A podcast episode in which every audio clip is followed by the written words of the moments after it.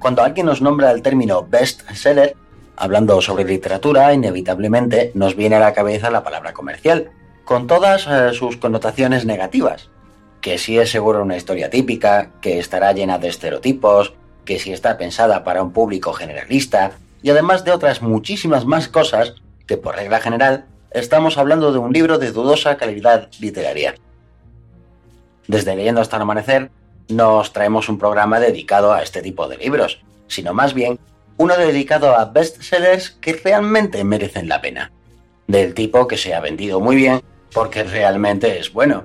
Y es que, a veces, la multitud tiene toda la razón del mundo y a veces se pone de acuerdo en comprar y premiar de este modo a una novela o autor en concreto. Así que, ya sabéis, no siempre hay que huir como alma que corre del diablo de este tipo de literatura. Bienvenidos, queridos oyentes, a un nuevo viaje. Quedaos con nosotros esta noche. Por nuestra parte, os ofrecemos lo que esperamos, una vez más, sea un entretenidísimo programa. Esto es Leyendo hasta el amanecer.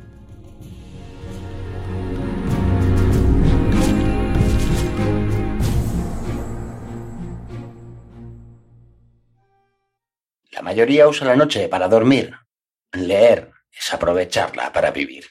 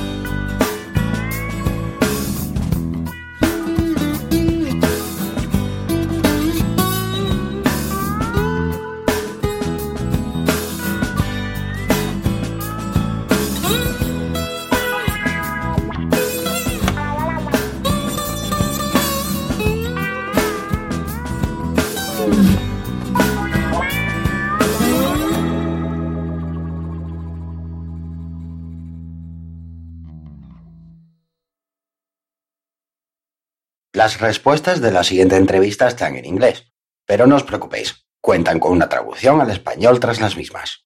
Esperamos que os guste.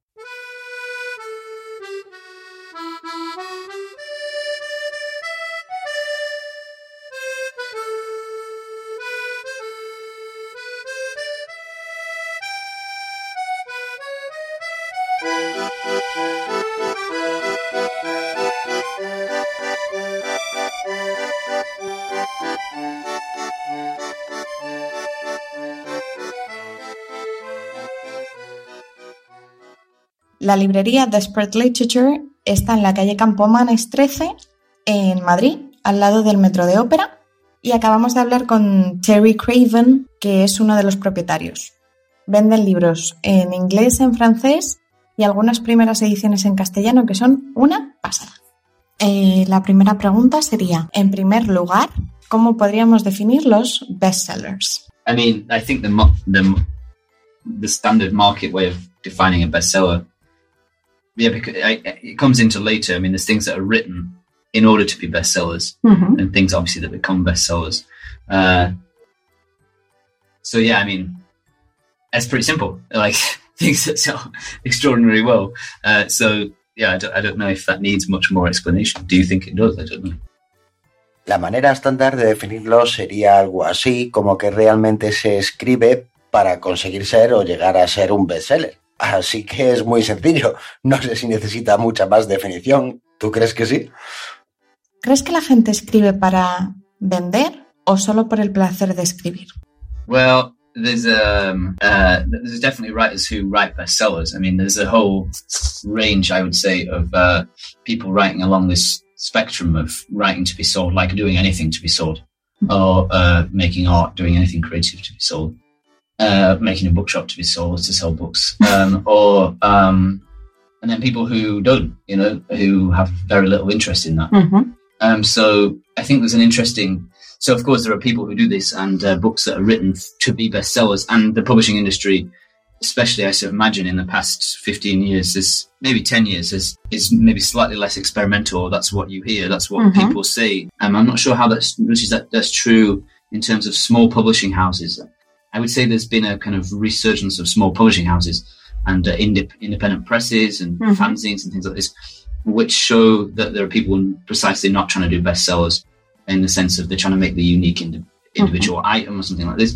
Um, publishers probably, well, the thinking is, I mean, I don't, I can't say, I don't know enough about the like whole publishing industry, but it, the, the, the, the, uh, they're being slightly more conservative these days. You know, the kind of phrase bandied about is that if Ulysses was written today, it wouldn't be published, you know. Ujú. Um, but the interesting, I think, one of the interesting um, areas Mhm. to look at for me, that I, I mean, I'm, in, I like science fiction, Ok.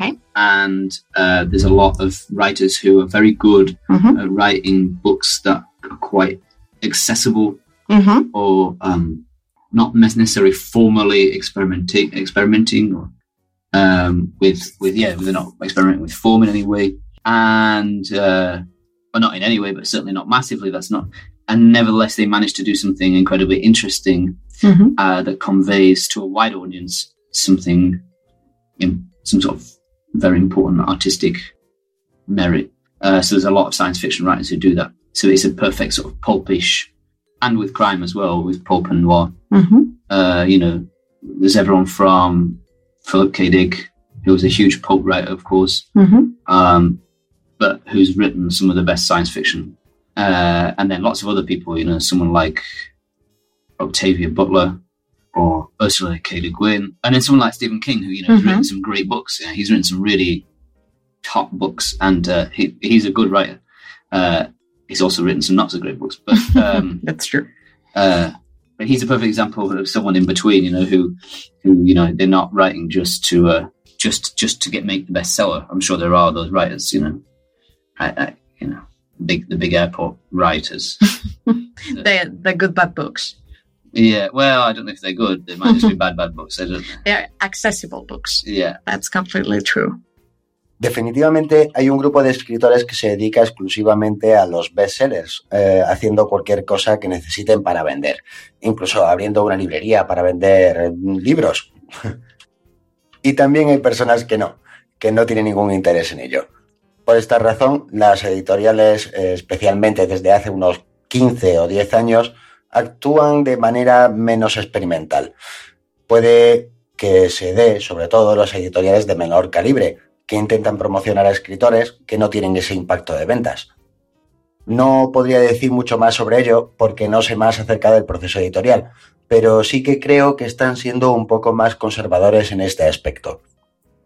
Pero creo que una de las áreas que más llaman la atención es la ciencia ficción, es mi género favorito, y pienso que estos escritores sí hacen que sus obras sean más accesibles, no necesariamente de una forma experimental ni masiva. Aún así, han conseguido crear cosas increíblemente interesantes y llamar a un público muy amplio y variado. Esto se da tanto en la ciencia ficción como en la novela negra. Un ejemplo es eh, Philip K. Dick, quien fue un gran éxito de ventas y uno de los mejores escritores de ciencia ficción que se han conocido, además de muchos otros, como Octavia Butler, eh, Katie King y, por supuesto, Stephen King, que ha podido escribir novelas brillantes que también se ha vendido increíblemente. Es un buen escritor, también ha escrito cosas no tan buenas. Pero él es un ejemplo perfecto de este grupo de autores que está en medio de lo comercial y la buena literatura, y que no se dedica solo a este género que se vende en el aeropuerto, que son sencillamente accesibles a todos los públicos. ¿Cuál es el origen de este género? ¿Ha existido a lo largo de la historia o es un invento moderno? the term bestseller. I don't know. I don't know actually. I mean, of course, like with the invention of the pulp book, like there was a change in the history of publishing. Changed. I mean, there's been various moments of the change in, Mhm. in, in publishing. Uh, one of them being production of pulp literature and things like Penguin uh, in the UK, which attempted to cater for mass market um, uh, publishing. Uh, so, of course, before that, buying books was a lot more of a kind of uh, rarefied, more Mhm. expensive thing. So, so uh, the the definition of what a bestseller would have been in say 150 years ago and what one is now, or even 30 years ago, is very they're two different things. So you know, best with nowadays a bestseller you know, can sell seven million copies in in one region, whereas obviously that wouldn't have been the case. Uh, so I don't know the actual term bestseller. I I don't know, but um, definitely in terms of like what a best what best selling means or what being a best selling author means Ujú. has changed. Obviously, obviously, it's changed hugely. Sobre el origen del término, ni idea. Es cierto que con la creación de los pop books eh, se cambia el estilo de editar y publicar libros. De esta manera, editoriales como Penguin en Reino Unido se dirige a un público más enfocado a lo comercial. Antes de eso, los libros que llamaban prohibidos eran una especie más única, más cara. La definición de un bestseller hace 50 años y la de ahora son muy diferentes. Actualmente consideramos un bestseller a un libro que ha vendido miles de copias en un sitio en concreto. El origen, como digo, no te sabría decir, pero el concepto sí que ha cambiado con el tiempo, y mucho. Eh, ¿Estamos hablando de los libros en papel o de los libros en formato electrónico? Uh, well, definitely. I mean, that's the next phase, I suppose, like ebooks in terms of uh, publishing. And the, the kind of biggest example of that is um, Fifty Shades of Grey. Which, Oh, yeah. right, which uh, which was published first as an ebook, I think, and then or self-published at least, and then uh, so the, the the kind of self-publishing change. Let's not say revolution, but the change is uh, is a big is the next phase. Really, it's it's a next dynamic shift in how Mhm. publishing occurs and is occurring on a daily basis. Um, so yeah, yeah. I, I mean, bestseller. Yeah, yeah. I guess ebooks is uh, definitely a way of so another another another way. Of reaching the public. well, it's another permutation. Yeah, in, in, in the history of publishing. True. Yeah. Por supuesto, esa será la siguiente fase, supongo. El mayor ejemplo de este cambio es 50 sombras de Grey, que se publicó primero en formato electrónico, al menos de manera autoeditada, y efectivamente este cambio será lo que viene a continuación en el proceso de edición de un texto y que incluso está ocurriendo ya. Los ebooks es otra manera de entender las publicaciones, sí, de llegar a más público. Los medios de comunicación y la publicidad han tenido mucho que ver en el alza de estos bestsellers. ¿Tanto nos influyen? It's a difficult one for me to, to respond to in some way because I'm we don't do our main. There are books that we sell a lot of, and we do sell some bestsellers, but we're not principally in the market of marketing bestsellers. So it's I'm kind of speculating but here. Um, but it's interesting because a lot of kind of um, contemporary literary fiction, they have you know like a videos now, like the video to introduce the book, like the trailer for the book Yep. in video form, which is uh, curious. But I, but I suppose I suppose it works Yeah. because uh, you know I can be swayed by a good video, um, and uh, and that's I guess how you read books anyways. When you're excited by something and you feel a connection to it, then you're like, I need a book now. I Mhm. certainly do. Um, so why not have a video? I don't know how successful they are. I suspect because we don't see them that much Ujú. that they're not that successful. Like I, they haven't. It's they, they've come about where you see the videos that they do for them, promotional videos for, for books, but you don't see them that much. Ujú. We don't go to book fairs. We don't go to the Frankfurt Book Fair, for instance, too Ujú. too much. I've been once before, but um, in terms of promotion for books, it happens on two levels. I think it happens on the level of uh, pushing books to the reps push the books to the booksellers. When you have a visit from a representative of, of a publishing house, they sell their literature. So not only in terms of and then so they directly motivate the Mhm. bookseller to then try and move it on and do promotional. They give promotional material and prom- posters and things. I've never really been interested. Nor we weren't at Shakespeare and Co. And I'm not really hearing like having p- posters and banners and things, except when it's self-evident, evidently like uh, corny. It's, we, we we know that we're doing something corny, but like actually having a poster of the new book, we don't we don't do that. I know a lot of bookstores in the states do it, a little bit in the UK. Um, It also depends on the author. Because some of them, you know, if you say Stephen King has written another book, it's going to be sold. right, it just sells itself. yeah. yeah. So there's no need of, of a marketing campaign for that kind of authors. Right. And, although you do see it, you know, in the metro, you see the new adverts for the new for new Oh, books yeah. coming out, and uh, and that and uh, even for Stephen King novels. Um, so I, I suppose that that's a, a sort of integral part of the launching of some bestsellers, which it's kind of a circle, isn't it? If Mhm. if that if the book is produced no with knowing knowing that this is going to happen, then it must be difficult for an author to uh, to exist outside of this pressure. And I guess some do and some don't. It, it has to be as fluid as this. Some must feel the pressure of the, the weight of the next publication on their shoulders, while some really don't care. You know. No, not really. No. so yeah. Los medios de comunicación y la publicidad han tenido mucho que ver en el alza de estos bestsellers. ¿Tanto nos influyen? Me resulta difícil responder porque no es algo que nosotros hagamos. Claro que hay libros de los que vendemos muchos, incluyendo bestsellers, pero no valoramos las campañas de marketing o la publicidad que llevan consigo. En los términos de la ciencia ficción contemporánea, hacen vídeos promocionales como si fuesen trailers del libro en sí, pero en formato de vídeo. Es curioso, pero funciona. Un vídeo chulo me puede cautivar. Te sientes conectado y piensas, quiero leer este libro ya. Así que, ¿por qué no hacer un vídeo?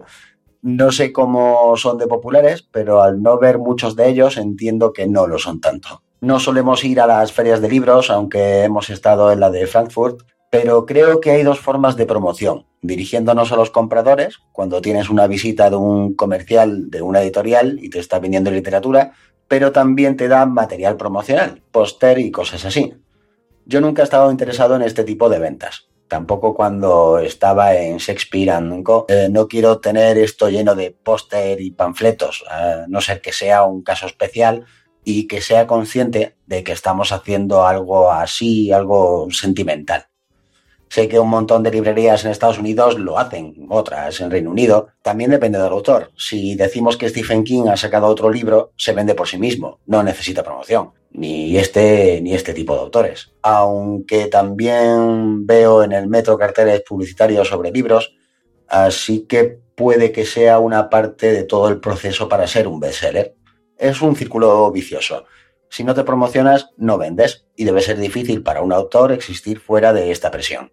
Supongo que para algunos escritores es así y para otros no, que no sienten esa presión sobre ellos cuando les toca publicar el siguiente libro, cuando a otros pues ni siquiera les importa. En tu opinión, ¿cuál es el mejor bestseller o el mejor de los bestsellers y cuál no merece esta distinción? Uh, well, there's plenty of really bad bestsellers. Uh, Fifty Shades of Grey is a perfect example. Uh, Yeah. Uh, and the best of the bestsellers. Mhm. You know, one that it's really worth it. Well, I think uh, Gone Girl did very well. Oh, yeah. and that's a good book. It And- is a, it is actually a good book. Yeah, I mean, a lot of the bestsellers from it's, a lot of the bestsellers that we sell, like things that Mhm. are bestsellers for us, are not typically bestsellers. They're bestsellers, context-based bestsellers. you know. Mhm. Shakespeare and Company, the bestseller was A Movable Feast by Hemingway, which is a good book. You know, whatever you think about Hemingway, it's a pretty good book to be a bestseller. Or The Hunchback of Notre Dame, Mhm. a, a, a good book, you know. Uh, well, you know, within the range of excellence, it's, it's up there.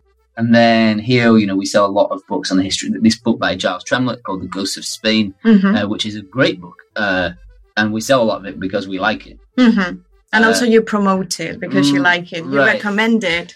Right. Most of the ones that we sell a lot of are ones we just love. Mhm. Obviously, now, now 1984 is a huge bestseller again. Oh yeah. it's coming back. They like ran out of book copies because of Trump and everyone reading 1984, given that we're living in a dystopia.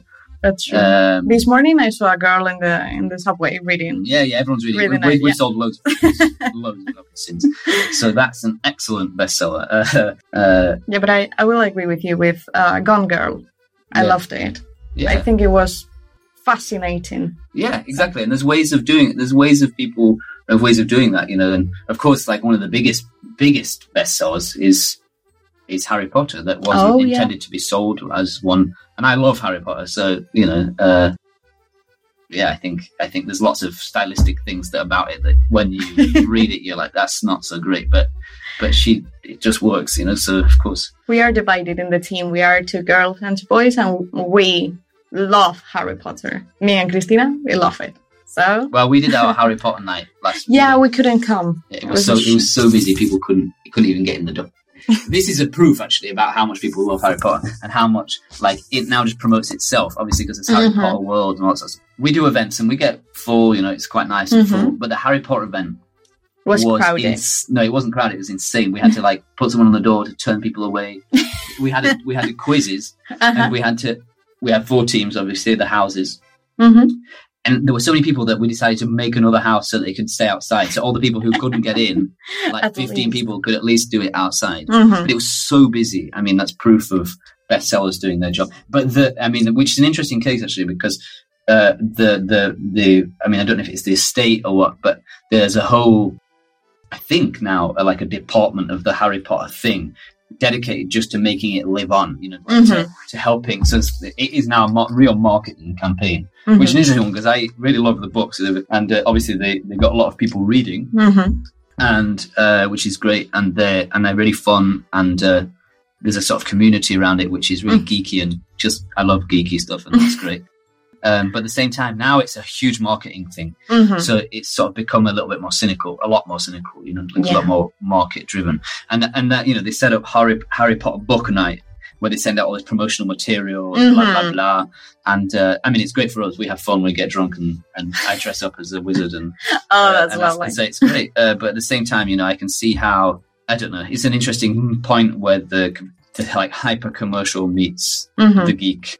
When it's no longer just a book, but it has turned to It's this whole monster, Something yeah, else. right? So it's like a um, mm, success of the of the mass, yeah, and everybody.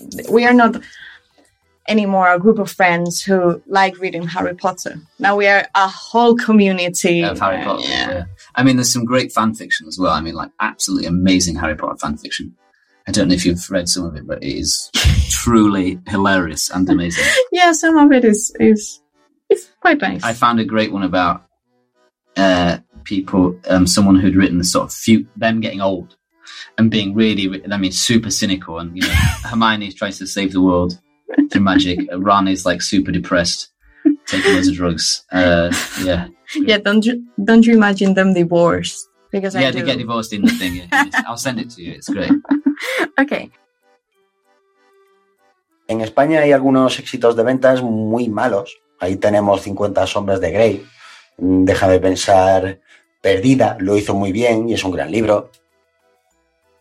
Muchos de los bestsellers que nosotros vendemos consideramos que son buenos para nosotros por nuestras referencias. Cuando estaba en Shakespeare and Company, el libro que más se vendía era A Movable Fest.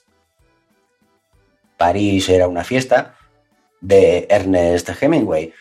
Y ese es un buen libro, sea lo que sea que pienses del autor. También El Jorobado de Notre Dame. Eh, aquí vendemos mucho eh, Ghost of Spain, Fantasmas de España, de Gilles eh, Tremlett, y es fantástico. Vendemos muchos porque nos gusta este libro y lo promocionamos. También 1984, de, de George Orwell, eh, se ha vuelto a poner de moda y se vende muy bien. Nos hemos quedado sin copias por Trump y la distopía que se cuenta en el libro. Desde las elecciones hemos vendido todos los que teníamos. Hablando de perdida, hay muchas maneras de escribir y de vender, y también nos encontramos con una de las sagas más vendidas, que es Harry Potter. No se pretendía vender de esa manera, pero me encanta la saga. Por supuesto que hay muchas cosas que pulir en formato de estilo, de las que te das cuenta cuando lo lees, pero no te importan mucho. Hicimos una noche de Harry Potter en la librería y estaba tan lleno que la gente no cabía dentro. Esto es una prueba de a cuánta gente le gusta este personaje y que se promociona por sí mismo. Hacemos eventos de ese estilo con frecuencia y en lo de Harry Potter se nos fue de las manos. Tuvimos que sacar a gente eh, fuera y organizarles para que pudiesen jugar a todo desde allí. Una locura, que además demuestra el impacto y el poder de los bestsellers. Creo que incluso hay un departamento entero dedicado a que la leyenda de estos libros no decaiga y siga viva. Y eso sí que es una campaña de marketing. Me encanta que seamos tan frikis y que nos encante a todos, pero se ha convertido en algo más cínico. En la noche que hicimos aquí, pues fue genial. Eh, te dan material promocional, te emborrachas, yo me disfracé de mago, pero al mismo tiempo puedes ver cómo el comercio y el impacto masivo han dado sus frutos. Ahora nos hemos convertido en una comunidad, por no hablar del fanfiction, eh, porque hay algunos textos que son realmente divertidos y disparatados. Me gusta particularmente uno sarcástico en el que describen su vejez. Hermione intentando salvar el mundo a través de la magia, Ron totalmente deprimido y enganchado a pastillas. Al final del relato acaban divorciados. Te lo mandré, es increíble. ¿Qué tendencias literarias es, están de moda o vuelven a estar de moda aparte de eh, George Orwell? Right. Yeah. This is interesting, actually. One of the things that's interesting about this is we find being here, selling English books to Spaniards, Ajá.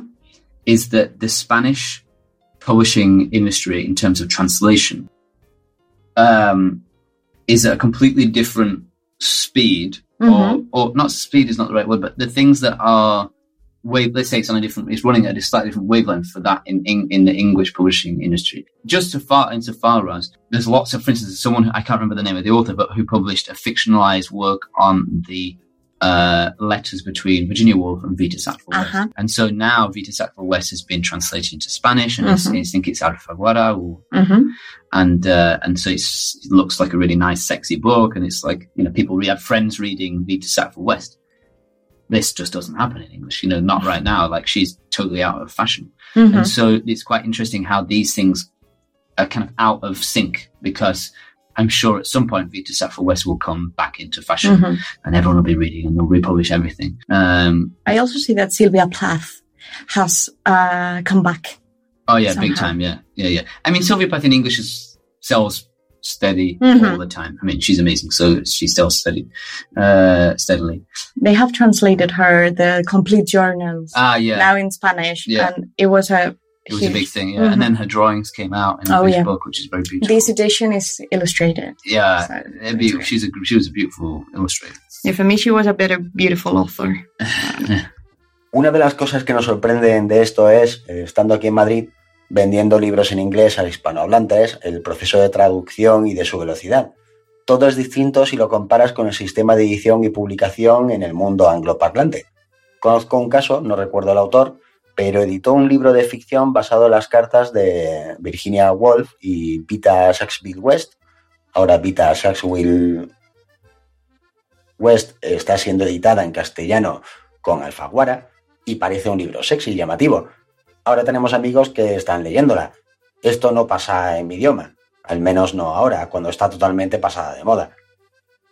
Es muy interesante ver cómo hay autores que simplemente pasan a mejor vida, aunque estoy seguro de que Vita Sackville West volverá a ponerse de moda y todos querrán leerla. Además, la reeditarán. Otro comentario es, también me he dado cuenta de que Silvia Plath ha vuelto a las, a las librerías. Han traducido ahora al castellano sus diarios con sus propias ilustraciones. En inglés nunca se llegó a ir. Silvia Plath eh, es una autora que ha mantenido su volumen de ventas durante muchos años. Es increíble, así que se lo merece. Era una ilustradora genial, sí. ¿Cómo abristeis la librería? Um, we were here. Uh, Charlotte and I were working at Shakespeare and Company bookstore in Paris. Mhm. Very wonderful bookstore there. And um, yeah, I've been there. I've personally been there seven years. So I was um, wanting to change a little bit, and the bookstore there had grown quite a lot. So I wanted to uh, maybe do my own thing, and I Mhm. called. Uh, a guy, Craig Walzer, whom I'm now a business partner, and talked to him because I used to sell him rare books. And I said, I want to open a bookstore. And he's like, oh, I, I just did. I can't open another one and it was this place. And do you want to go check it out? We came, just maybe thinking maybe we'd stay a little while, and then very quickly it was obvious that we loved it and we wanted to be here, and this was our, our home. And so um, then we stayed. Now we're here. We've been here. A, Bookstore's been here almost three years. We've been here almost two. Um, just getting there, and uh, Charlotte y yo trabajábamos en Shakespeare and Company, una librería fantástica que hay en París. Estuve allí durante siete años y quería un cambio, ya que la librería había cambiado y yo también quería cambiar. Había crecido mucho, así que decidí que quería abrir mi propia librería. Llamé a Craig Walzer, un amigo, ahora socio, que acababa de abrir este sitio y que no quería abrir otro. Así que vinimos a verlo, nos quedamos durante un periodo corto, nos enamoramos de ella y nos quedamos. Lleva abierta tres años y nosotros prácticamente dos. Ahora es nuestro hogar. ¿De dónde viene este nombre? Desperate Literature, literatura desesperada. for literature. Uh, I love it. Yeah, yeah. Well, it, it comes from the Bolaño quote. You know, there's literature for when you're happy, literature for when you're sad, or literature for when you're calm. Um, and there's also literature for when you're desperate. And you know, we also live through quite a lot of setting up a bookstore in a foreign country can be a bit desperate at the beginning Oh, yeah. when no one knows you. Definitely, you know, and so desperate literature kind of seemed to fit. Okay. I also we also like that feeling of you know a feeling of that sort of passionate, the kind of feeling of desperation or like Mhm. longing and need that you sometimes get, and that's that's a kind of nice feeling. Yeah. Okay. Viene de una cita que dice que hay libros para cuando estás triste o tranquilo y literatura para cuando estás desesperado. Al mismo tiempo, tener una librería en otro país que no es el tuyo puede ser un poco desesperante también, cuando no te conoce nadie. Así que simplemente no se quejaba el nombre. Ah, y por último, Sí. ¿qué libro te ha tenido leyendo hasta el amanecer? The last books that I read all night long were by Octavia Butler. Were her trilogy Lilith, called Lilith's Brood, and they're amazing. Ujú. They're amazing, and you read through them like you power through them. But they is a perfect example of someone who, um, who on an on a sort of an ideas on a level of her ideas, a level of her uh, of plot.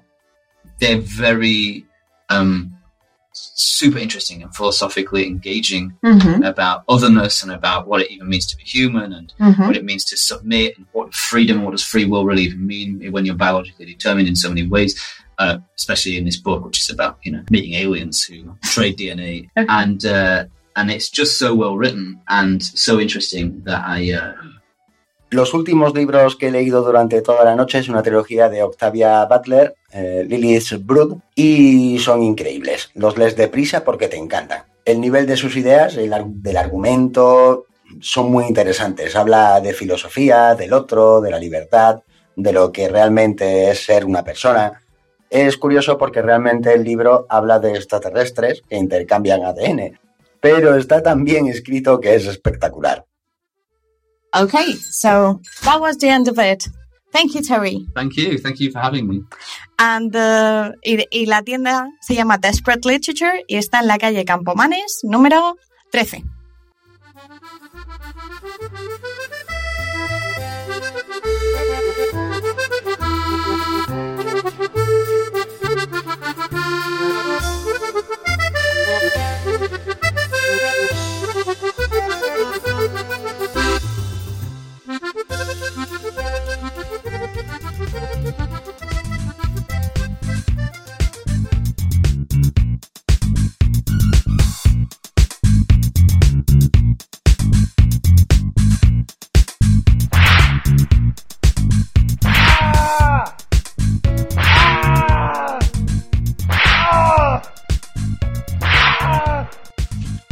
¿Sabéis lo que duele a un profesor como yo estar viendo la televisión o leer las noticias en internet y ver que los redactores no saben poner correctamente las tildes en las palabras?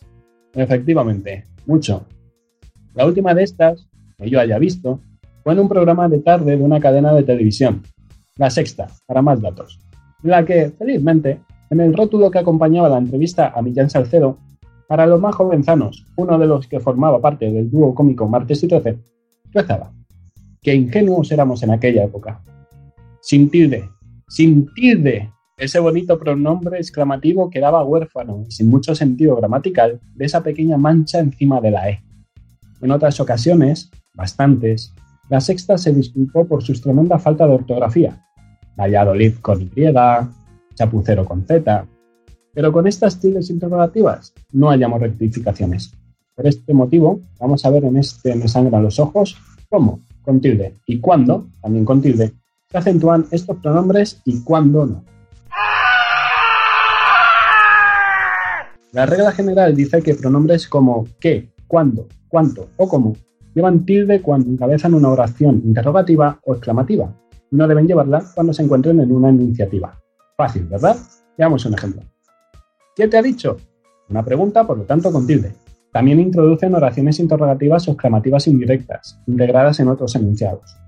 Como, ya verás qué bien lo pasamos, le explicó cuáles eran sus razones y no sé quién va. Estas son las más difíciles de ver, ya que, como no aparecen los signos de interrogación o exclamación, estas tildes se escapan. Pero para eso tengo dos trucos. Si podemos convertir esta frase en una interrogativa o exclamativa directa, eh, lleva tilde. Por ejemplo, en la frase ya verás qué bien lo pasamos, lo podemos convertir en qué bien lo pasamos.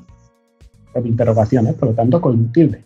Y fijaos también en la entonación, es decir, en cómo pronunciamos esa parte de la frase. No es lo mismo enunciar, lo pasamos bien, ¿verdad? Que qué bien lo pasamos. La primera sin tilde, la segunda con tilde. Pero como todo en esta vida, aquí también hay excepciones. El primer caso será si la pregunta no abarca la oración completa, sino solo una parte de la misma. En ese caso, es un error tanto poner tilde en la parte enunciativa como incluir esa parte dentro de los signos de interrogación. Cuando recibamos las modificaciones debemos enviar el documento final al cliente. O también estaría mal dicho, cuando recibamos las modificaciones debemos enviar el documento final al cliente. Aunque parezca descabellado, ese fallo se comete con bastante frecuencia. Los signos solo deben enmarcar la parte interrogativa de la frase y no la introducción enunciativa. Por lo tanto, la frase quedaría así. Cuando recibamos las modificaciones, debemos enviar el documento final al cliente. En el segundo caso, esas palabras que, cómo, cuándo y cuánto no deben llevar tilde porque son átonas, a pesar de estar enmarcadas por signo de interrogación o exclamación. Es decir, no son ni pronombres ni adverbios interrogativos. Esto supone una excepción a la regla.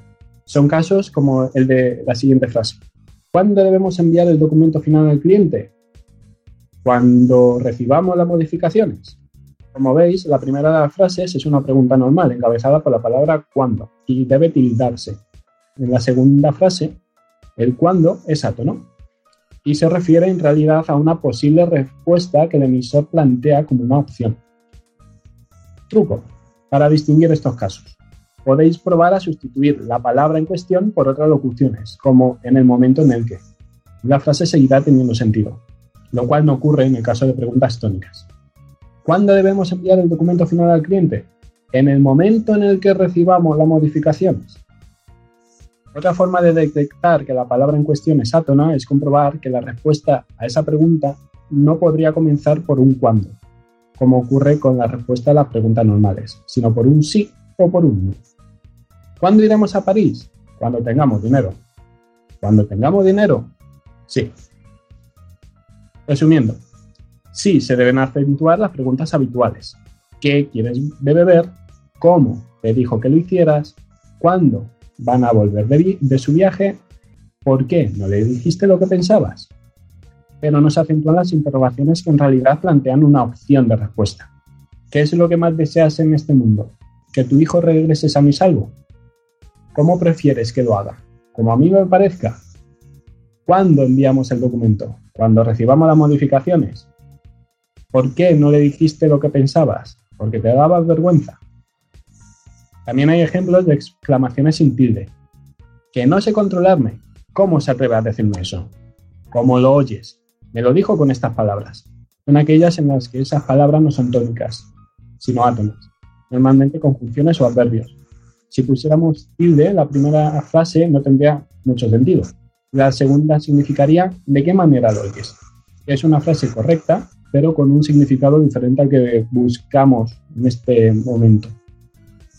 Las exclamaciones que llevan tilde, las más frecuentes, son las que expresan admiración o sorpresa sobre una medida de cantidad o calidad. ¿Qué grande? ¿Cuánta gente? ¿Cómo nos cambiado? Hay que tener cuidado también porque hay frases que no llevan interrogaciones, como decíamos al principio, ni exclamaciones, pero que sí deben llevar tilde. Se trata de preguntas o exclamaciones indirectas. Ya me dirás cuándo quieres que quedemos. En el documento especificamos cómo había que programar esa parte y sería incorrecto escribir una pregunta o exclamación indirecta sin su tilde correspondiente. Me dijo que cuánto había crecido, me preguntó por qué no había ido a ver. El mejor consejo es el que sugiere observar y entender en lugar de automatizar sin más, ya que todos estos ejemplos se resuelven fácilmente utilizando el sentido común y parándose un pelín a pensar en el significado de la frase que se está escribiendo. Y satisfechas mis ansias de profesor de lengua, damos por terminada la clase por hoy, que está a punto de tocar el timbre. Pero recordad cómo hay que acentuar los pronombres interrogativos exclamativos, por favor.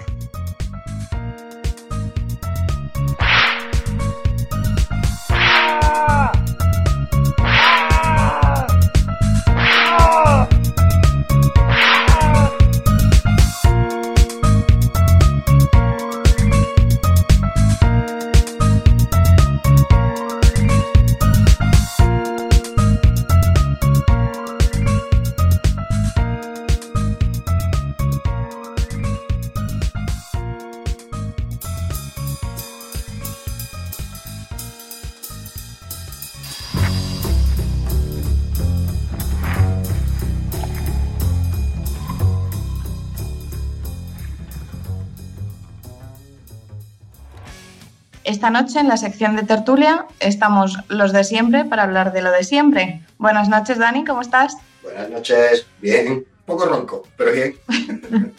Perfecto. Jonathan, buenas noches. Hola, buenas noches, ¿qué tal? Buenas noches, Chris, ¿cómo estás? Hola, buenas noches a, a todo el mundo, una vez más. Y estoy yo, que soy Marina, y vamos a darle comienzo a esta tertulia en la que hoy hablamos de superventas.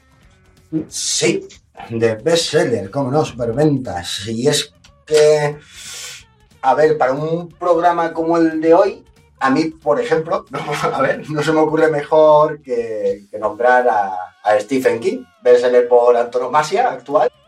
Y como ya sabéis, pues todos, es uno de mis autores favoritos. Es curioso porque cuando busqué en Amazon un libro suyo para reseñar, ya que no me decidía por alguno en concreto, eh, me apareció una gran lista de sus libros y todos tenían entre paréntesis bestsellers. Así que gracias Amazon por tu inestimable ayuda para decidir eh, uno en concreto. y bueno, pues la cuestión es que me fui a por uno al, al que le tenía muchas ganas, ya que es algo atípico dentro de las obras de Stephen King, además de ser el penúltimo libro que ha publicado. Y esta es la primera incursión en la novela negra de este autor, que tiene por título Mr. Mercedes. ¿De qué va Mr. Mercedes? Pues es una novela negra en la que nos encontramos la eterna lucha entre el bien y el mal, trasladada a la persecución del gato y del ratón, entre un inspector de homicidios ya retirado y un sociópata al que no había conseguido pillar mientras estaba en activo este primero, ¿no? Es suspense, intriga, pura y dura, ya que el papel del gato y del ratón pues va cambiando según van pasando las páginas y King nos ofrece algo que sí podemos encontrar en sus otras novelas, los continuos giros y sorpresas en prácticamente casi todos los capítulos. Otro detalle, es curioso cuando lees esta novela porque dices, uy, sí, sí, es verdad, es intriga, no es, el terror típico de Stephen King, sí es diferente, pero vas viendo las huellas del autor, sobre todo a la hora de nombrar a personajes que aparecen y que no se sabe su nombre. Por ejemplo, aparece uno que tiene el pelo de punta y le llama, pues con mayúsculas, pelo cepillo. Entonces, pelo cepillo habló y dijo tal. Eso es muy típico de Stephen King. Eh, o sea, vas viendo su- sus huellas ahí. De hecho, hay otras huellas curiosas que suele hacer también mucho en sus obras, que son referencias a otras novelas suyas. Pero en vez de nombrar las novelas, nombra las películas. O sea, Stephen King es realista. Dice lo mismo, no toda la gente se ha leído mis, obras, pero posiblemente sí hayan visto las películas. No, leen. Y eso también, también aparece aquí en esta. Eh, la novela, pues, es, brutal, es bestial. Los personajes principales están muy trabajados. eh, los secundarios incluso están trabajados también con, con mucho mimo, se nota. Y poco a poco el autor pues, nos va descubriendo, aunque tengo que decir que en todo momento pues, uno sabe quién es el asesino, ¿vale? No es- ese no es el misterio de la novela en sí, o sea, uno ya sabe quién es. Y que mm, prácticamente, pues de hecho, en toda la novela uno está deseando que Bill Hodge, que es el inspector retirado, lo atrape y lo mate, haciéndole sufrir muy mucho. Y King pues nos va desentrañando también la personalidad de este sociópata. Nos va presentando poco a poco a los dos, llegando a hacer pues que el lector, después de todo, y haciendo que le tengamos esa animadversión terrible al personaje este, ¿no? Al sociópata, comprendamos cómo ha llegado a ser así. Y nos muestra, eh, pues, en todos los personajes que vamos conociendo, una realidad impepinable, ¿no? Que al final, seamos como seamos, somos el producto de todas las vivencias adquiridas. O sea, todo tiene un porqué, o sea, y cada personalidad viene por algo. Como en toda novela negra, pues se nos muestra una sociedad decadente, eh, todos los personajes tienen sus claroscuros, ¿no? Y poco a poco, página tras página, la novela va ganando en complejidad e intensidad, llevándonos a un final, pues, digno de, este gran autor. Eh, básicamente, la trama, como he dicho, esta persecución del gato de ratón, Bill Hodge, eh, tuvo un caso, que era el asesino del Mercedes, como él lo bautizó, ¿no? Como era conocido la policía, de un personaje que directamente una buena mañana cogió un Mercedes robado y asesinó a, a un grupo de gente que estaban esperando en unas puertas al amanecer a una feria de trabajo, ¿no? Entonces directamente estos pobres personajes, pues, estos desempleados, pues todos estaban allí básicamente pues en la miseria esperando a conseguir un trabajo. Este hombre apareció con su Mercedes y lo estrelló hacia ellos. ¿Qué pasa? Que como asesino de masas, ¿no? Por así decirlo, no ha vuelto a cometer ningún asesinato más, al contrario que suelen hacer muchos. Y entonces nunca llegan a atraparlo. Entonces, pues nada, Bill Hodge ya está retirado y de buenas a primeras, cuando está en su salón, que está, pues ya ha pasado casi un año de su retiro, está pues sumido en una depresión, ya no está en activo y pues juega con la tentadora idea del suicidio. De repente le aparece una carta en su buzón con una misiva de una persona diciendo que ha sido el que ha cometido ese asesinato, eh, pues incitándole, ¿no? A, que esté a que esté ahí, a que le persiga. Esa es la trama, no os desveladora nada, y como he dicho, está llena de, de giros brutales y de personajes entrañables que vamos conociendo poco a poco y muy, muy, muy elaborados. Eh, de Stephen King, ¿qué decir? Pues, puf, que no, que no hayamos dicho ya a estas alturas. Pues a ver, eh, yo creo personalmente que este hombre se tiene ganado el puesto de bestsellers. Eh, sus libros están muy trabajados, cada vez más. Eh, cada uno ve. Encima, encima esto de las críticas que hay hacia Stephen King son curiosas. Sobre todo ya lo demostró cuando escribió bajo su otro seudónimo, eh, en el que todo el mundo alababa al otro seudónimo, hasta que él dijo, hey, soy Stephen King, que soy yo. De hecho, tenemos aquella anécdota que contamos en el programa de Stephen King, maravillosa, ¿no? Que dijo que alguien puso en un titular, un crítico, de esta novela sería la que Stephen King hubiera escrito si hubiera sido un buen autor. Vale, pues resultaba que era Stephen King. Así que personalmente ya parece que las críticas vienen hechas porque sí, porque hay que criticarle porque vende mucho. Pero a mí, por lo menos, tengo que decir que esas críticas pues, muchas veces son infundadas, ahora no tiene, no tiene fundamento, mejor dicho, y, vamos, tiene ganado ese puesto. Más de 60 novelas publicadas, eh, se han adaptado al cine casi 30 de sus novelas, eh, eso sí, con poco éxito, hay que decir, pocas, merecen la pena con respecto a los libros. Y bueno, pues básicamente que sí, que sí. Este hombre se tiene ganado el puesto de bestseller muy, muy bien ganado. Así que ya sabéis, el título de este libro merece la pena. Cuidado a los que os esperáis a la típica obra de Stephen King, porque aquí no hay terror, ¿vale? Esto es solo intriga, pero merece mucho la pena. Título Mr. Mercedes y autor eh, Stephen King. Hablando de, de adaptaciones que sí que merecen la pena, yo creo que mi favorito de Stephen King en cine es La Milla Verde, que lo sepáis. Sí, de hecho es una verdad. Tal cual, tal cual, tal cual. Yo añadiría No, pero- incluso también La Niebla. Sí, sí, sí. Es una peli muy curiosa, sí.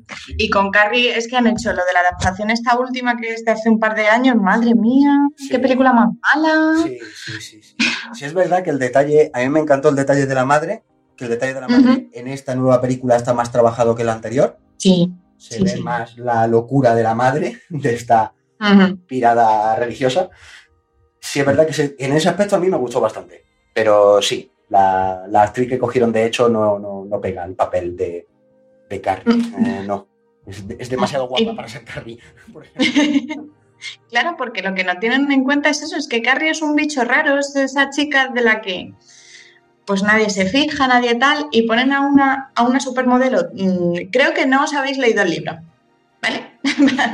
Exacto, eso fue, una cagada. Sí, totalmente. Bueno, y ahora en, en contraposición con lo que ha dicho Dani de que Stephen King tiene más de 60 novelas publicadas, yo vengo a hablar de una chica que creo que tiene dos. Toma. Toma. Pero con una ha vendido millones de libros, así que vamos a hablar de, de ello. Bueno, como todos habéis, eh, os habéis dado cuenta, esta noche nos hemos pasado a la literatura comercial. Yo lo digo sin arrepentimientos, ¿vale? Porque como ya mencioné en el primer programa de esta temporada, yo estoy totalmente a favor de los libros que simplemente nos hacen pasar el rato y que no nos cambiarán ni la vida ni la forma de pensar. ¿Vale? Para que os hagáis una idea de lo que es un bestseller hoy en día, eh, subrayaré que el libro más vendido de la historia es la Biblia, ¿vale? Pero que no se os olvide que España es un país laico, ¿vale? Sí, sí, sí. sí. Eh. Y luego también tenemos la vertiente de los youtubers con libro, Oh, Dios. Hijo. Sí. ¿vale? Sí, que han, han escrito y vendido copias, sí. cosa que a mí todavía me fascina a día de Bueno, a hoy. mí me fascina que realmente lo hayan escrito ellos. Que no lo creo. Sí, yo también. Pero bueno. Que esto efectivamente nos hace preguntarnos en, en qué clase de sociedad vivimos, ¿no? Pero Sí. esto podemos hacer incluso otro programa, porque este tema da mucho de sí y tengo mucho odio por dentro. Un saludo, un saludo a los youtubers que nos escuchen. Sí, sí, sí.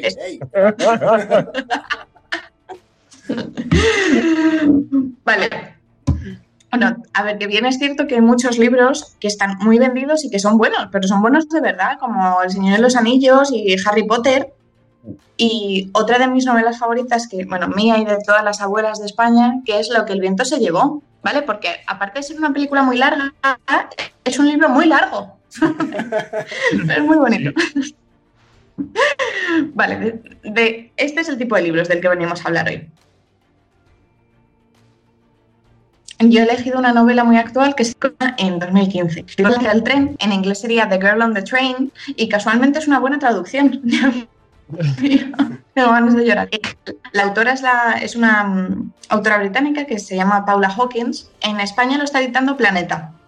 Y lo llevó a la gran pantalla en septiembre del año pasado, de 2016, eh, con mi preciosa Emily Blunt en el papel de, de Rachel, aunque realmente es una, es una película, es un poco un telefilm que poco tiene que ver con la intensidad del libro, ¿vale? Es más bien como una crónica de lo que pasa en los suburbios, de los que se pueden ver en televisión los sábados, pero bueno. Vamos a, vamos a dejarlo ahí. vale, no os quiero contar nada de, de lo que es el argumento, así que vamos a hacerlo así a grandes rasgos. La protagonista de esta novela es Rachel, que es una divorciada venida menos porque ha tenido un divorcio muy complicado. Todos los días ella coge el tren a Londres para ir y venir del trabajo. Y así es como empieza a fantasear con las personas que ve de la ventanilla. Estas personas, que las historias se entrelazan, pero en especial es una de ellas es Ana, que es la nueva mujer de su ex marido, y Megan, que es uno de los personajes claves de esta novela porque en un punto desaparece sin dejar rastro. ¿Vale? Y dos personas, entre otras, son las nuevas piezas de la mente retorcida de Rachel, quien ni puede ni quiere dejar atrás su vida, que ella consideraba que era perfecta, y además sufre una ligera adicción al alcohol porque su marido le rompió el corazón y bueno, pues se refugia en eso. Vale. Realmente es un libro de mujeres, está escrito por una mujer y está destinado a las mujeres porque las tramas que se entrelazan son todas femeninas, ¿vale? Ellas se hacen de narradoras y ellas mismas se complican, ¿vale? Según los capítulos van, van avanzando. Rachel es testigo de cómo otras vidas avanzan y evolucionan mientras la suya no deja de desmoronarse hasta el punto de priorizar todo lo demás por delante de, de ella misma, tanto física como mentalmente. Tiene un final escrito a pinceladas porque la autora va dando pistas durante muchas secciones, durante muchos capítulos, y yo lo recomiendo porque engancha muchísimo, ¿vale? Son más de 300 páginas y yo en apenas dos tardes ya me lo había acabado. Es cierto que lo clasifican de novela negra, que este comentario a Dani y a mí nos duele en el alma, pero porque este distintivo le queda como un poco grande, ¿no? Es más bien, Sí. tiene de todo un poco, tiene amor, tiene adicciones, tiene mentiras, tiene secretos y demás. Bueno, esto me ha quedado de eslogan, ¿eh? Me ha quedado bien. Vale.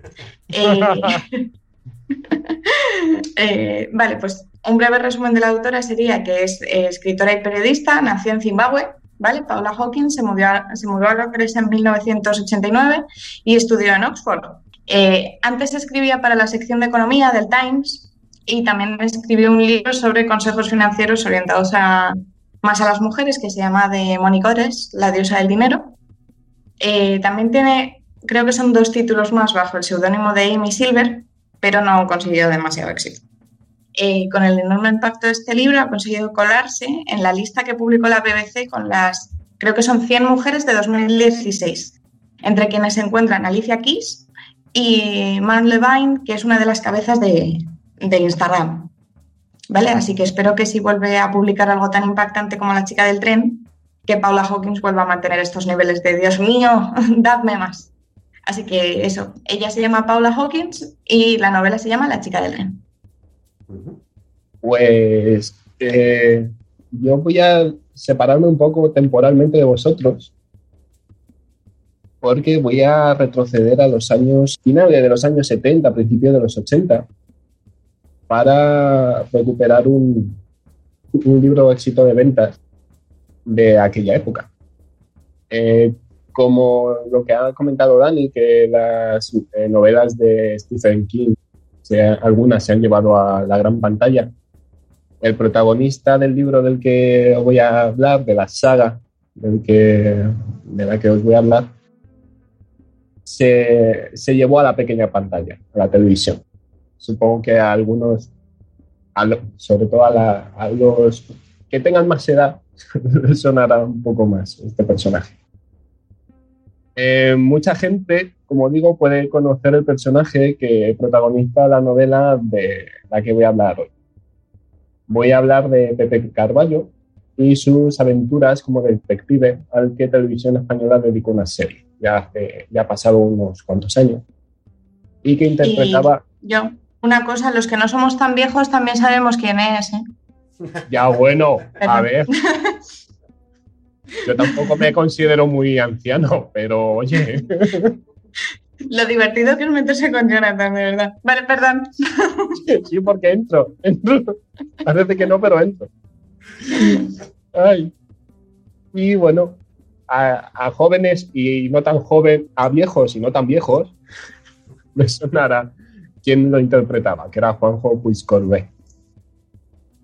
Eh, Vázquez Montalbán murió en el aeropuerto de Bangkok en octubre de 2003, pero el fuerte impacto de su muerte en España y en Cataluña, sobre todo, que era su lugar de, nacimiento, reflejaba el cariño y la admiración que se le tenía como escritor y ensayista, además de ser un empedernido culé y un crítico gastronómico de primera.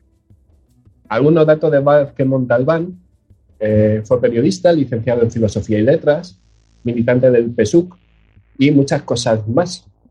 Pero destaco estas tres porque son las que se van a reflejar en, en las novelas, en la saga de, del universo Carballo, que es como en los últimos años se les dio a llamar al- a la lista de novelas protagonizadas por, por este detective.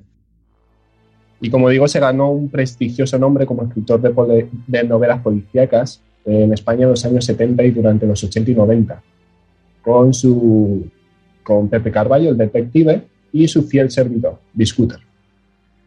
En 1995 fue Premio Nacional de las Letras Españolas, un premio más que merecido, y por su currículum y, por su forma tan fresca de escribir, reflejo de, en la que se refleja la lengua popular y baja de los delincuentes, por un lado, y de la alta sociedad, por otro, y, y que eran los círculos en los que se debía mover Pepe Carballo, todos, alguna vez en esta vida, creo, deberíamos leer alguna de sus novelas.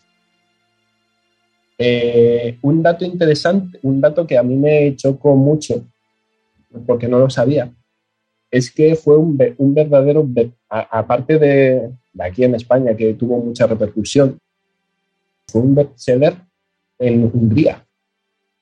Se han vuelto en Hungría. Toma ya. Se volvieron, Toma, los se vol- húngaros. Se volvieron locos y fue un, un bombazo literario en Hungría. Yo me quedé un poco así al leerlo, fue como, bueno, oye, no solamente en, en Europa, en, en, la, en la Europa occidental se lee buenas novelas.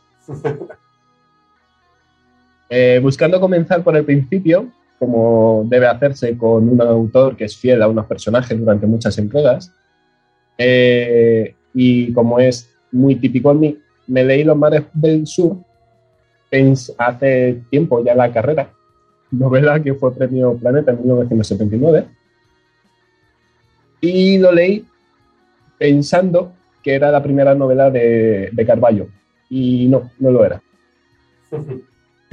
Antes había escrito en el 72 Yo maté a Kennedy, luego le sigue eh, Tatuaje de 1974 y después de esta La soledad del manager de 1977.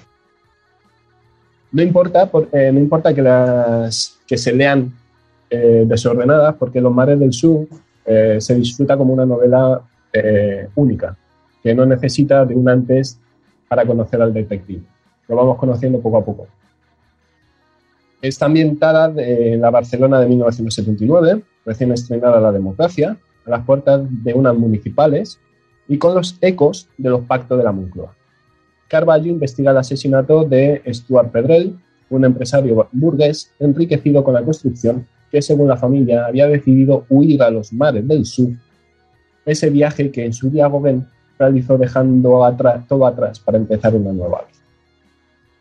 Como os he dicho, la política está muy presente y los rasgos, eh, si tenéis presente a Gauguin, a lo largo de la novela se deja, se deja ver, es decir, esos trazos de, de colores de la mujer del Pacífico, esos cuadros de Gauguin se reflejan muy bien en, el, en la escritura de Montalbán. Del argumento, como digo, no voy a adelantar mucho, eh, pues hay demasiado misterio que no conviene desvelar.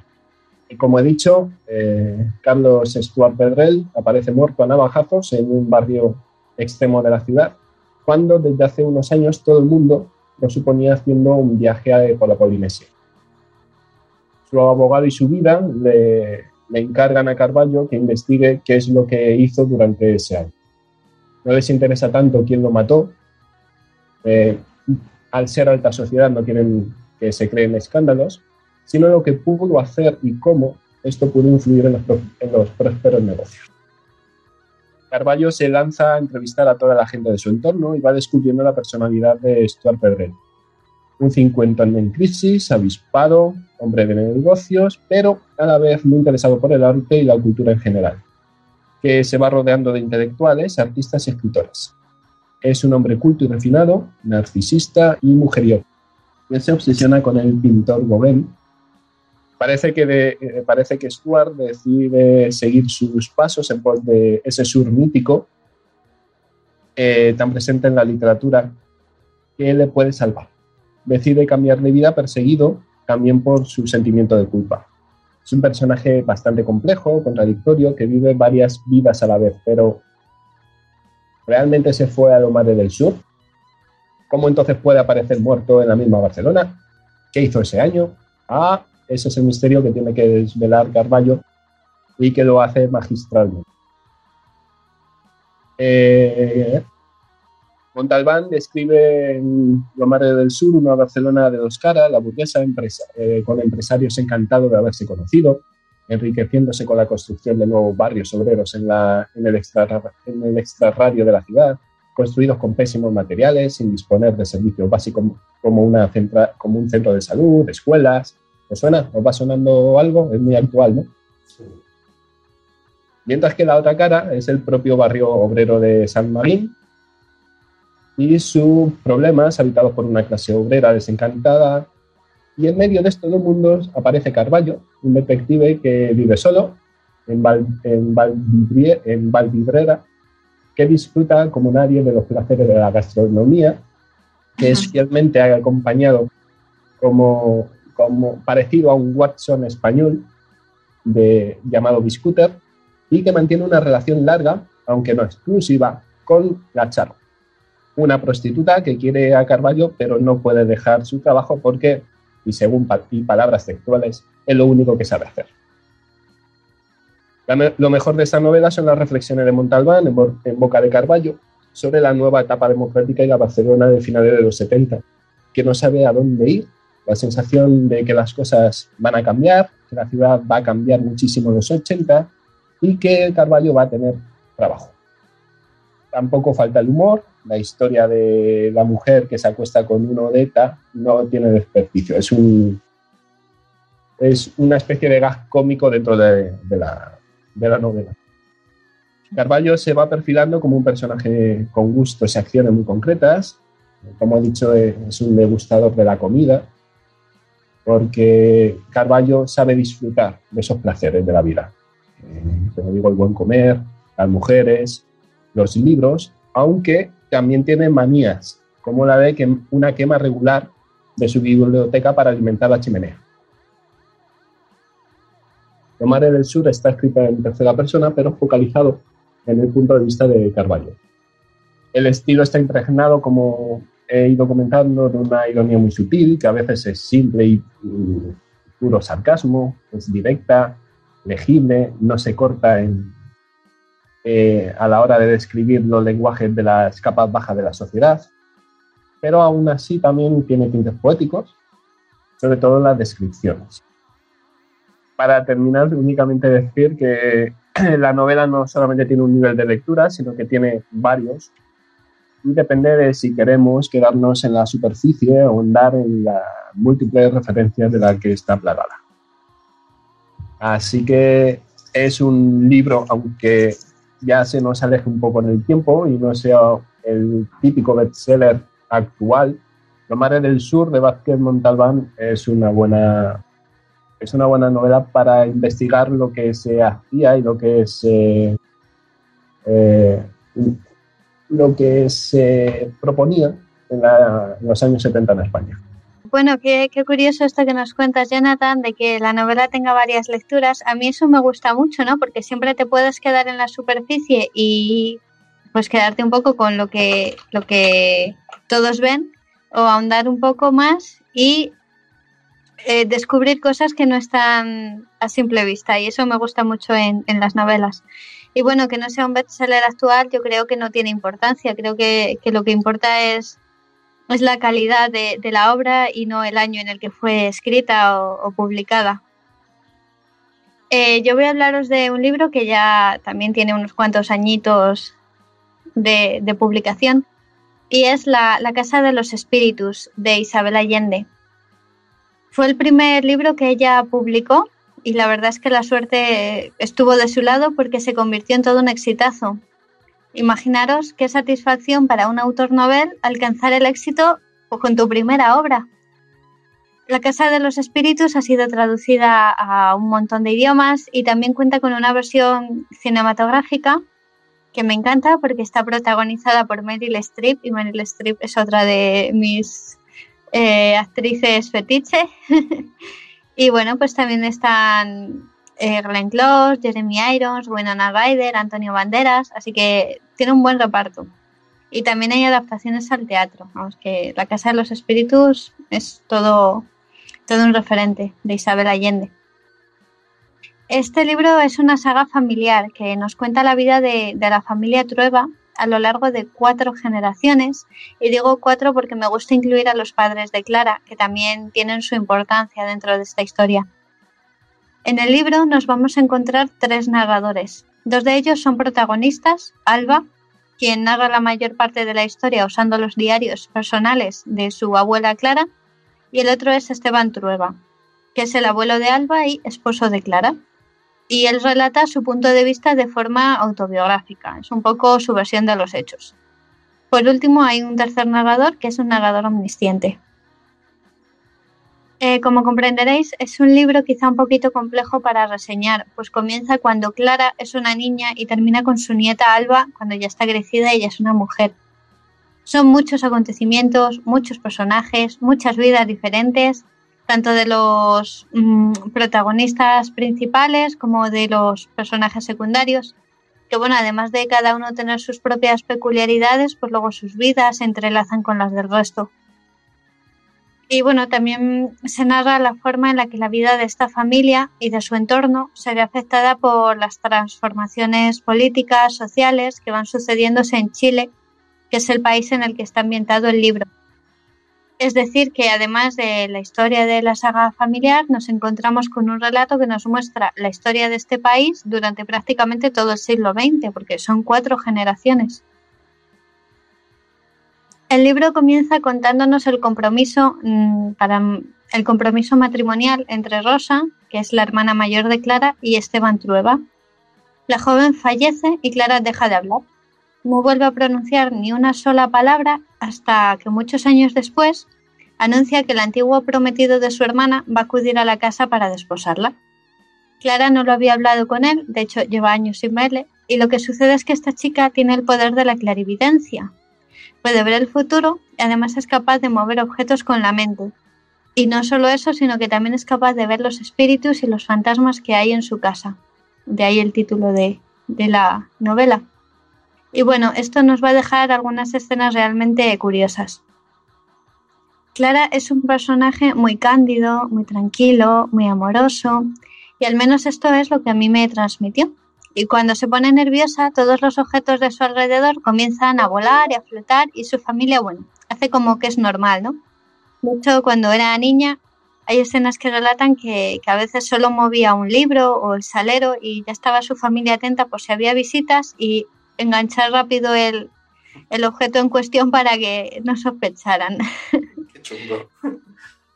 Pero ella es muy amorosa, eh, tiene ahí sus objetos flotando alrededor de la mesa o en toda la sala, pero bueno, es como muy, muy dulce. Ella además eh, nunca se revela contra las cosas que suceden, porque al ser capaz de ver el futuro, ella sabe lo que va a venir y entiende por qué tienen que suceder las cosas de cierta manera. Ella es como, como que se deja fluir, deja que todo venga y, y ya está, y lo acepta.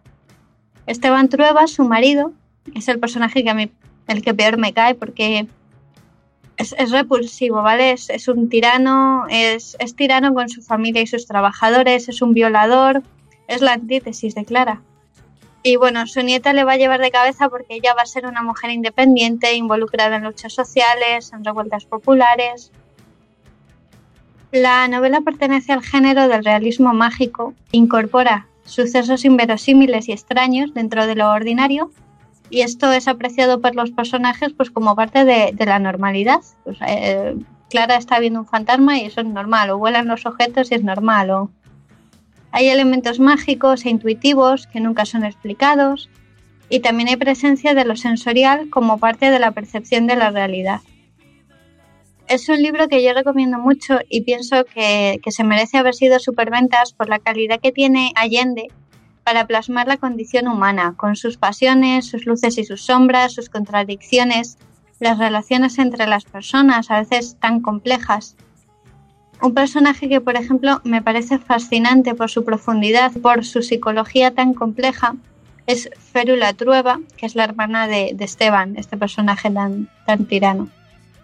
Es una mujer que está entregada al cuidado de su madre, es una beata y una devota que cuida de las personas más necesitadas, pero que está llena de amargura y antipatía por dentro, que al mismo tiempo odia y quiere a su hermano y en principio se presenta como un antagonista.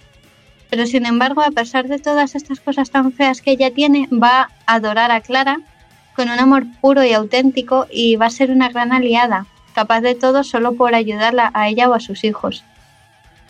Y Férula será quien condenará a morir a Esteban con un cuerpo tan empequeñecido como su alma, lo que tendrá bastante sentido al final del libro, aunque no, no, quiero, no quiero destripar mucho más.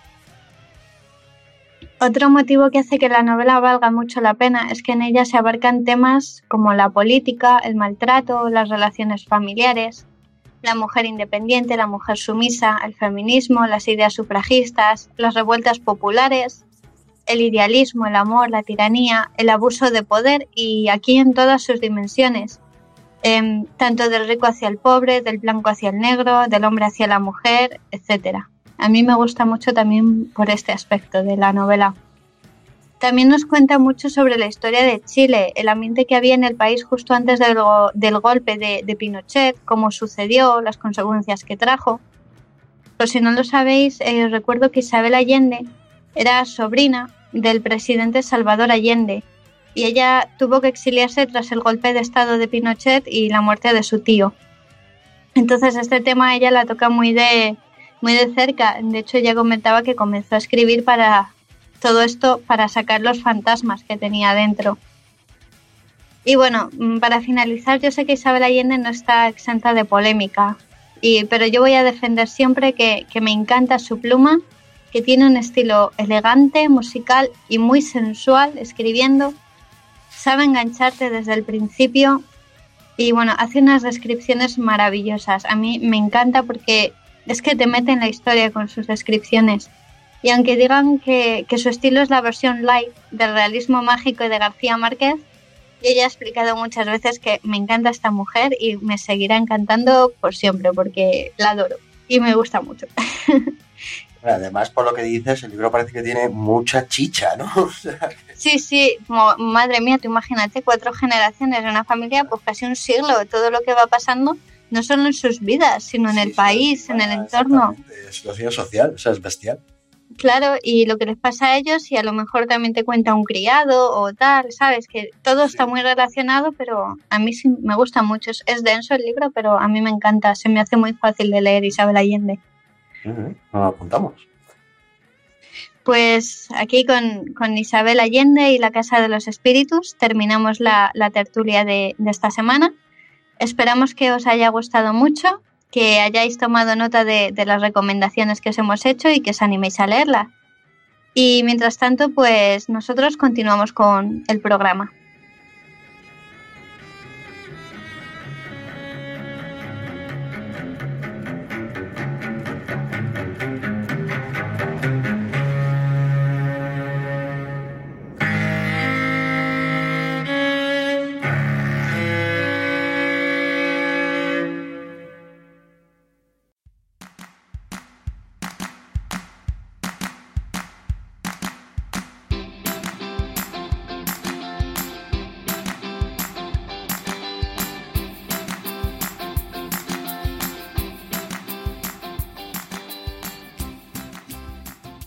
¿Sabías que, después de sufrir un desengaño amoroso, Gloria Fuertes fue al metro decidida a tirarse a las vías?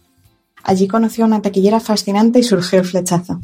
Su historia dio pie a la siguiente frase de la poeta. En vez de tirarme al tren, me tiré a la taquillera. Cuando Michael, el hijo de Tolkien, se alistó en el ejército británico, le preguntaron cuál era la profesión de su padre, a lo que respondió, es un mago.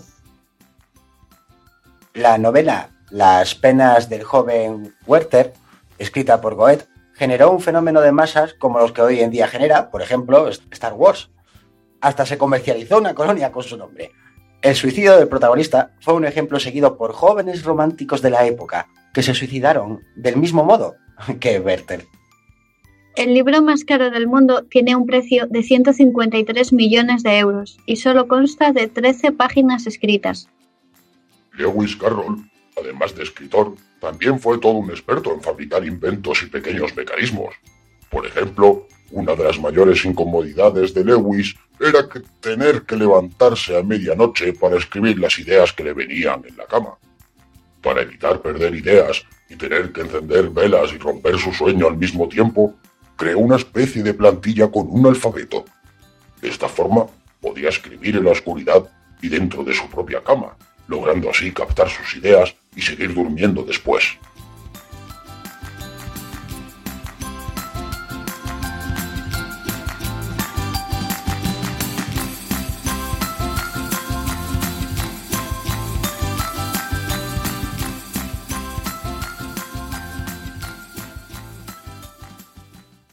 El relato de esta noche se titula Fama y es de nuestra compañera Marina Rodríguez. Esperamos que os guste.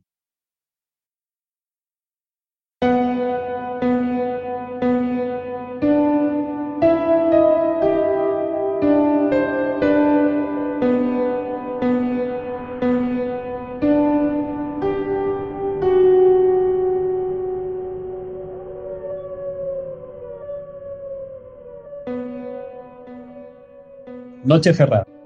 Cierro yo también los ojos, pero es en balde. No puedo dormir, me estoy agobiando de estar aquí sin hacer nada. Me levanto y me dirijo a mi despacho, donde abro mi editor de texto. Justo al lado derecho de la pantalla hay una estúpida estatuilla de mármol. Me siento identificado con ella, atrapado, solo y posando ridículamente. Me dan ganas de reventarla contra el suelo. Me llamo Esteban Andrés de la Rosa y soy multimillonario. Me dedico a escribir libros de aventuras, libros que se venden como piruletas en la puerta de un colegio. Escribo sobre la vida que siempre quise tener y nunca conseguí, una vida llena de cambios de rumbo y desafío. Pero yo tengo una vida colmada de lujos que no me quita la sed. Mansiones y palacios, fiestas y la más alta sociedad es lo que aparece con frecuencia en mi agenda. Me da asco. Vengo de una familia corriente, de un barrio normal y una infancia medianamente feliz. Un poco solitaria quizás en términos sociales. Me la pasé rodeado de libros e ilustraciones, quienes se convirtieron en mis amigos más fieles. Una editorial me compró mi primer manuscrito a los 22 años por una cantidad exorbitante para la época. Me convertí en esa persona a la que invitan a las jornadas de puertas abiertas. Se me aceptó la mujer en quien había pensado todos los días desde que tenía 11 años. Vaya, que me tocó la lotería. 18 años después me di cuenta de que si me había tocado algo, no había sido más que un mal de ojo. Me llamo Esteban Andrés de la Rosa y odio la vida que todos me obligan a llevar. Tengo una mujer que me odia y a la que odio profundamente, que solo me valora por mi dinero.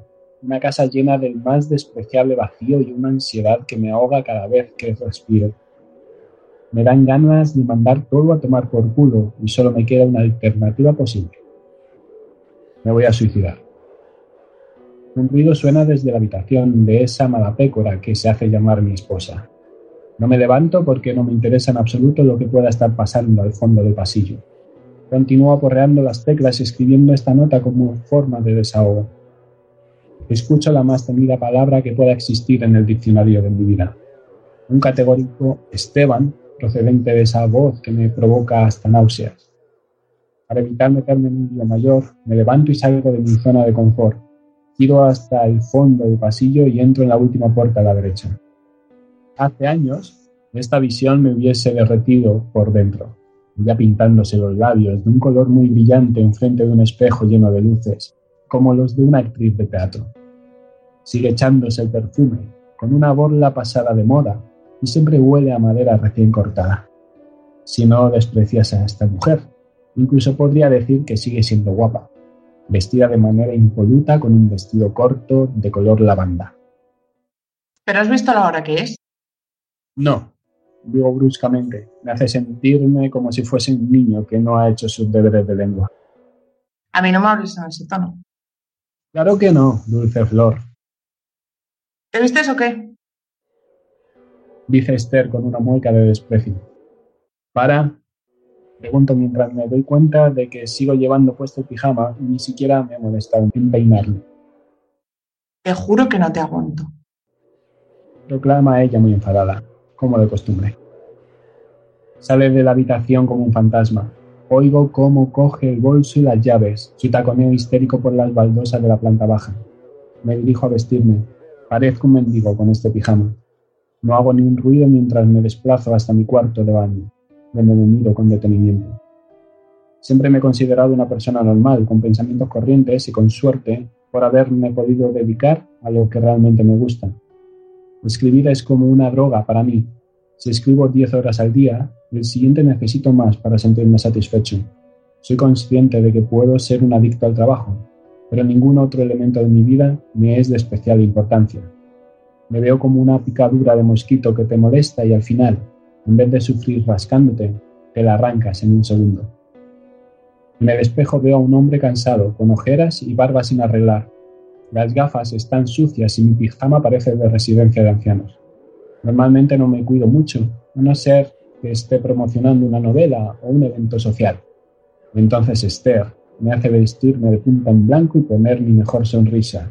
No vaya a ser. Pero hoy me apetece. Me afeito con esmero y me pongo una camisa blanca y unos pantalones de vestir. Lustro mis mejores mocasines y me peino, como un niño bueno. Limpio mis gafas de ver con un spray y parece que mi mundo vuelve a adquirir un poco más de luz.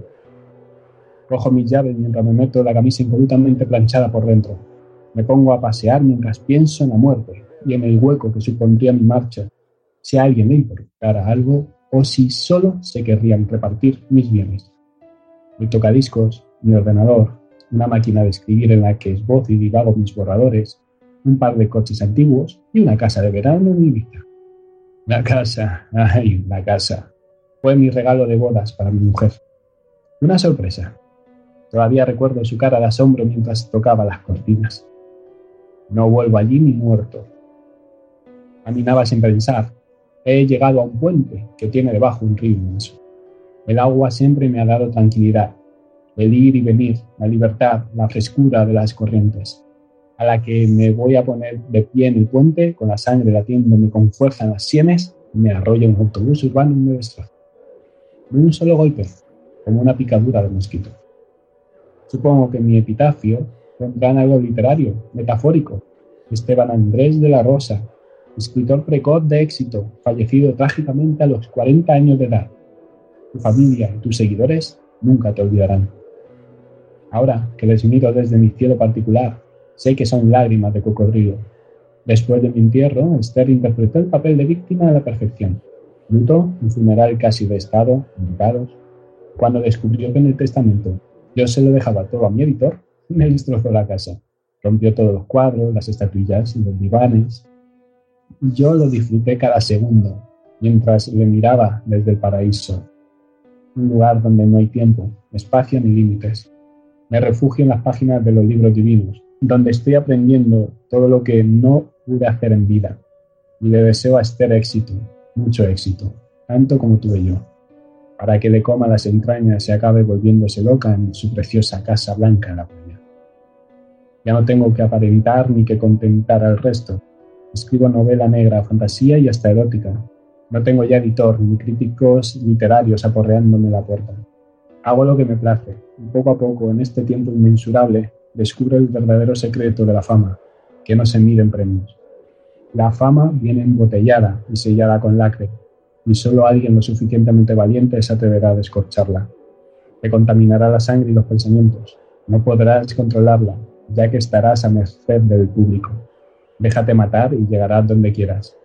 Déjate morir y llegarás al paraíso.